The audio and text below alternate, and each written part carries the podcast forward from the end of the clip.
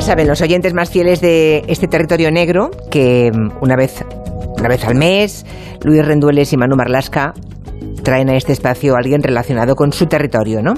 ¿Cómo estás, Manu?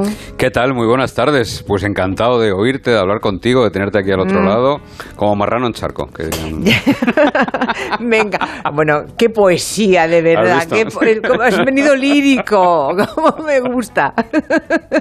Y Luis Rendueles, a ver qué, qué, qué florecita. No, no, no se puede superar. Realismo, realismo sucio, no se puede superar.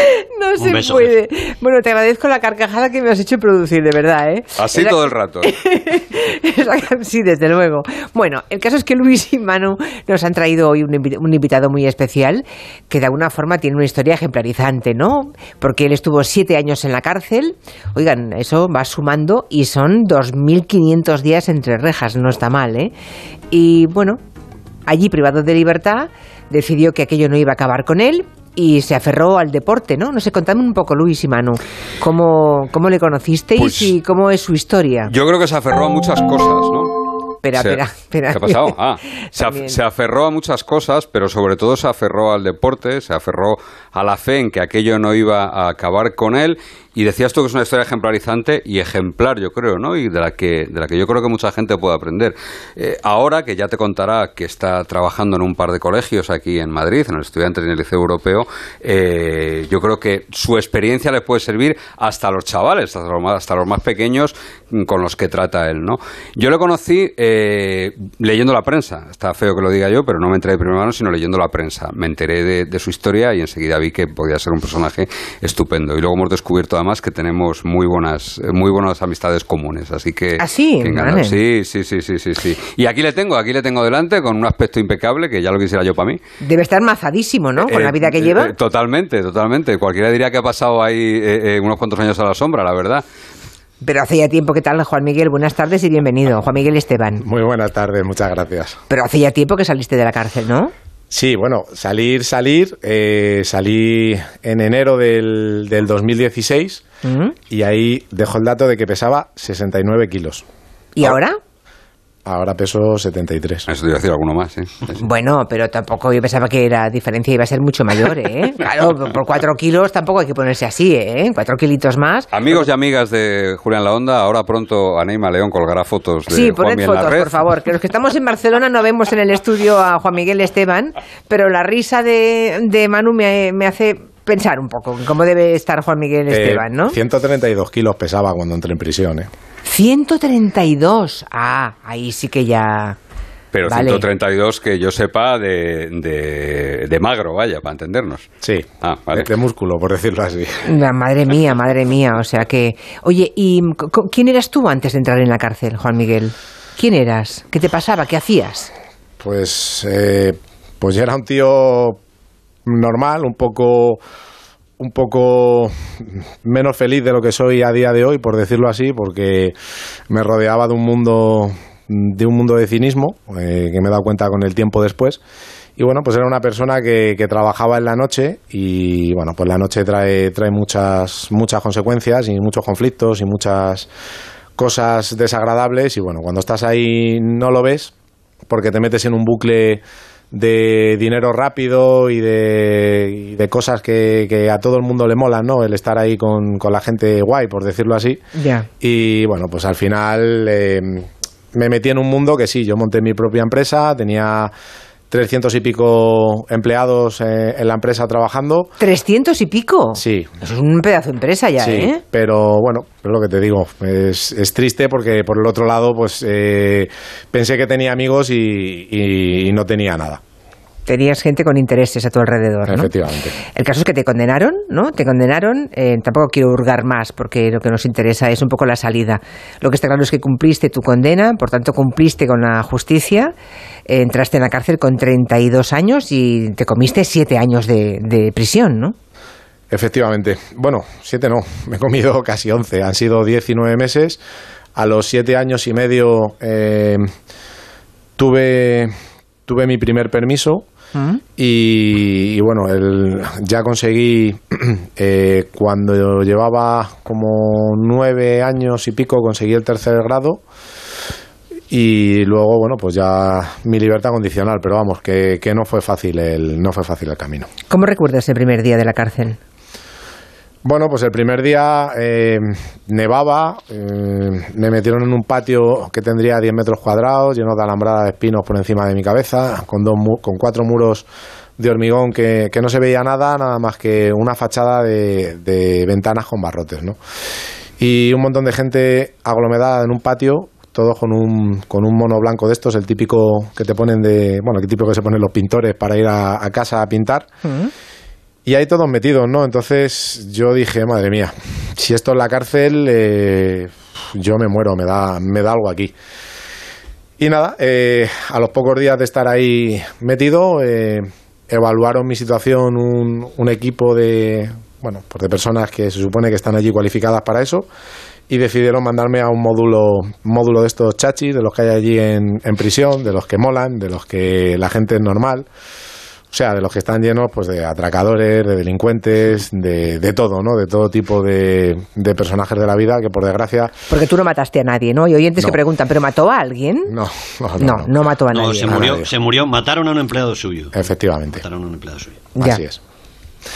Y bueno, pues eh, cuando ya me llevaron al módulo, pues aparecí en, pues como si fuera una barriada eh, con 144 habitaciones, en la que apareces en una puerta gigante de cristal, se te acerca todo el mundo mirando a ver quién viene o quiénes vienen y a ver qué te pueden quitar, qué pueden hacer, eh, que, que- que- que- no sé. Es, lo primero es eh, tener cuidado y la primera impresión es pues eh, gente mm, de todo tipo físico que, que- que te está observando y que Y gente peligrosa, Sí. porque, mm, a ver, y gente peligrosa. Entonces Claro. es complicado. Es complicado al principio buscarte un hueco, buscar un sitio, ver dónde puedes dejar las cosas, ver dónde te puedes sentar, ver con quién puedes hablar y con quién no puedes hablar.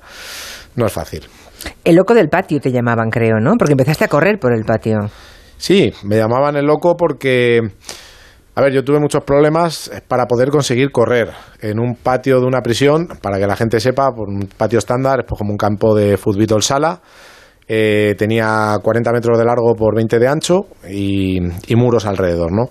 Entonces, eh, la gente en los patios de las cárceles camina de muro a muro, o sea, a la distancia de 40 metros. Y claro, yo me ponía a dar vueltas en ese patio y a mí eso me suponía pues, encontronazos en todas las esquinas con la gente que iba andando, ¿no? Y con gente, pues como he dicho, de todo tipo.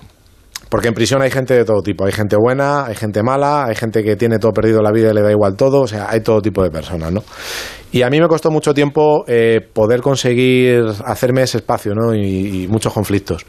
Cuando yo ya llegué a tener ese espacio... o sea, eh, te dejaban correr, ¿no? Sin- sí. ya, o sea, te Después- dejaban... después de vale. muchos conflictos, sí. Ya, ya, ya, ya. ya. Sí, me después de conseguir ese hueco, pues eh, yo hiciera el tiempo que hiciera, estuviéramos en verano a 40 grados como si estuviéramos en invierno a menos 10. Donde fuera, pues, en Soto del Real, por ejemplo, que estuve muchos años, eh, allí las temperaturas son muy bajas en invierno y muy altas en verano. Entonces, si granizaba, corría. Si llovía, corría. Si hacía calor, corría. Si hacía normal, corría. Yo siempre salía al patio y... Pues eso. Ya. ¿Y qué tiene que ver en tu historia esta mujer que vamos a escuchar? Desde que no estás me siento libre, no voy a cambiarlo todo una vez más, por nada. No te atrevas a pedirlo, lo siento mucho. ¿Qué pinta Malú en tu vida, Juan Miguel? Pues a ver, fíjate la anécdota, ¿no? Yo conseguí una radio de estas analógicas chiquititas y a mí Malú nunca me había gustado. Que a- espero a ver si algún día la puedo conocer.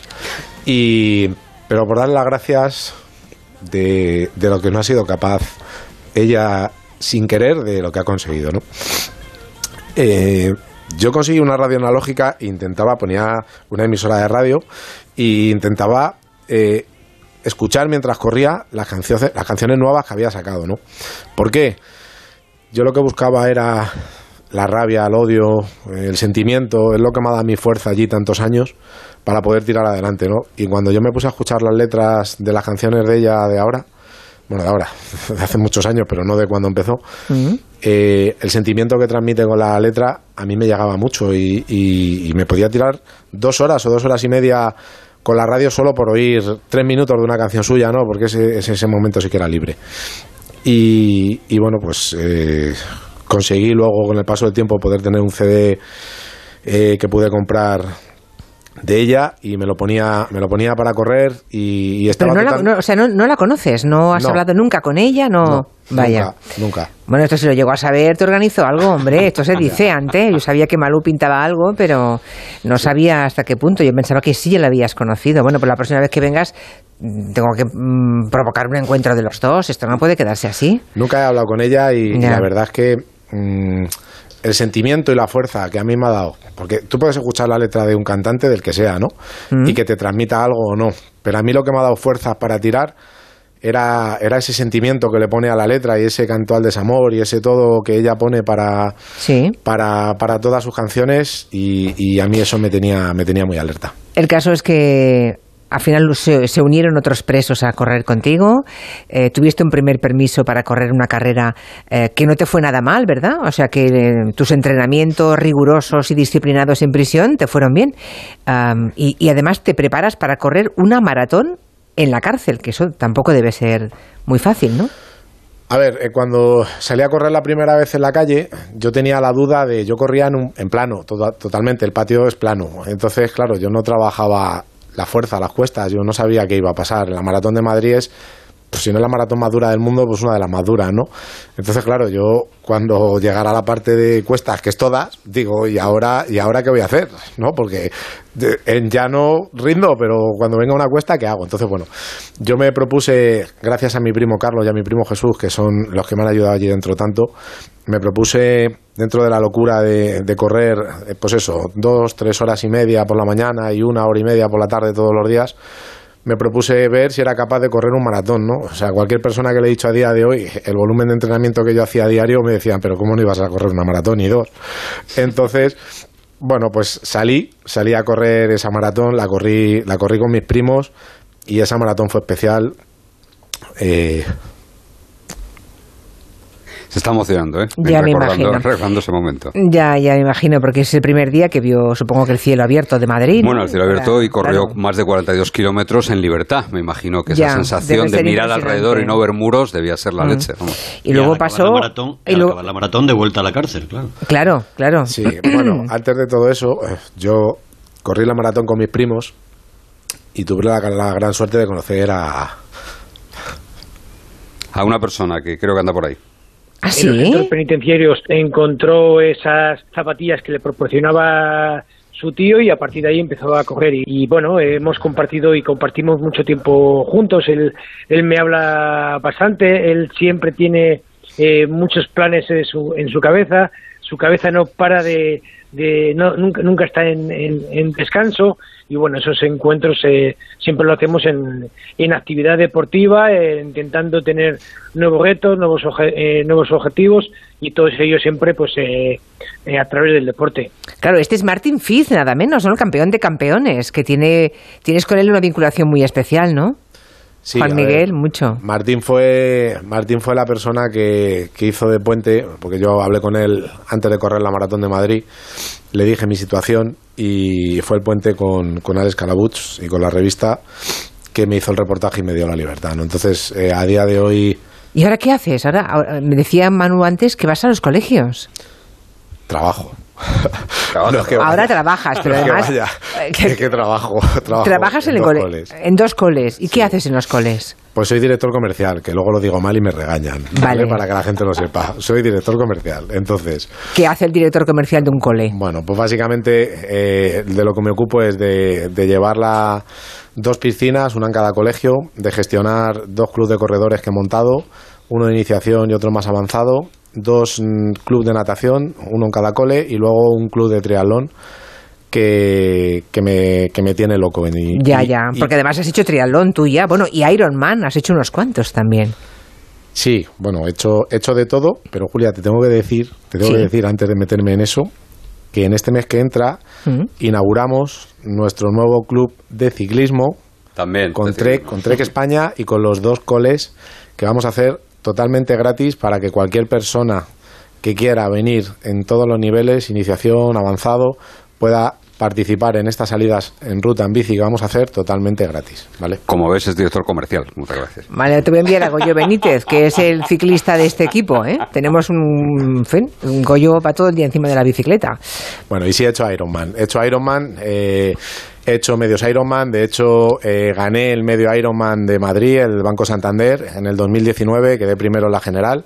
Me clasifiqué para el Campeonato del Mundo y estuve representando a España el 29 o el 28 de agosto, ya no me acuerdo, de este año pasado en Eslovaquia, en el Campeonato del Mundo de Media Distancia. Y bueno, pues eh, en prisión se reían mucho de mí. Eh, sí he tenido eh, por parte de algunos funcionarios y algún jefe de servicio buen trato por parte de los demás. Nada más que he tenido mofa, risa, burlas y maltrato y no, no creo que sea muy bueno para la gente que está allí encerrada. Y bueno, pues eh, me llamaban el loco del patio, se reían de mí y ahora el que se ríe, ¿no? por decirlo así, soy yo, ¿no? que he conseguido ir a un campeonato del mundo, que he conseguido ganar pruebas en distintas modalidades y que soy una persona nueva, tengo un trabajo digno e intento ayudar a todas las personas que puedo. No se me ocurre otra forma de, de, cerrar esta entrevista que las mismas palabras que tú has dicho. Soy una persona nueva, ¿no? O sea, aprendiste en la cárcel lo que antes, en libertad en la vida, no habías aprendido. Y además ahora lo puedes llevar, eh, todo eso que aprendiste, lo puedes llevar a la práctica del día a día. Así que, enhorabuena, Juanmi. Julia, está mi mujer en casa y quiero decirle a ella y al niño que los quiero un montón.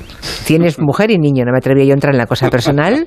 mujer y niño, ¿de cuánto de cuánta edad los niños? ¿El niño? Eh, bueno, el niño no es mío, es de mi mujer. Como si lo fueras, haces, como, no haces de padre. Pero es como si lo fuera porque pues hago de padre desde hace seis años prácticamente. Muy bien, pues un beso para tu mujer, un beso para tu hijo y enhorabuena por el cambiazo de vida. Muchísimas gracias por el rato. Gracias. A veces, las, a veces las, las, historias salen bien, ¿eh?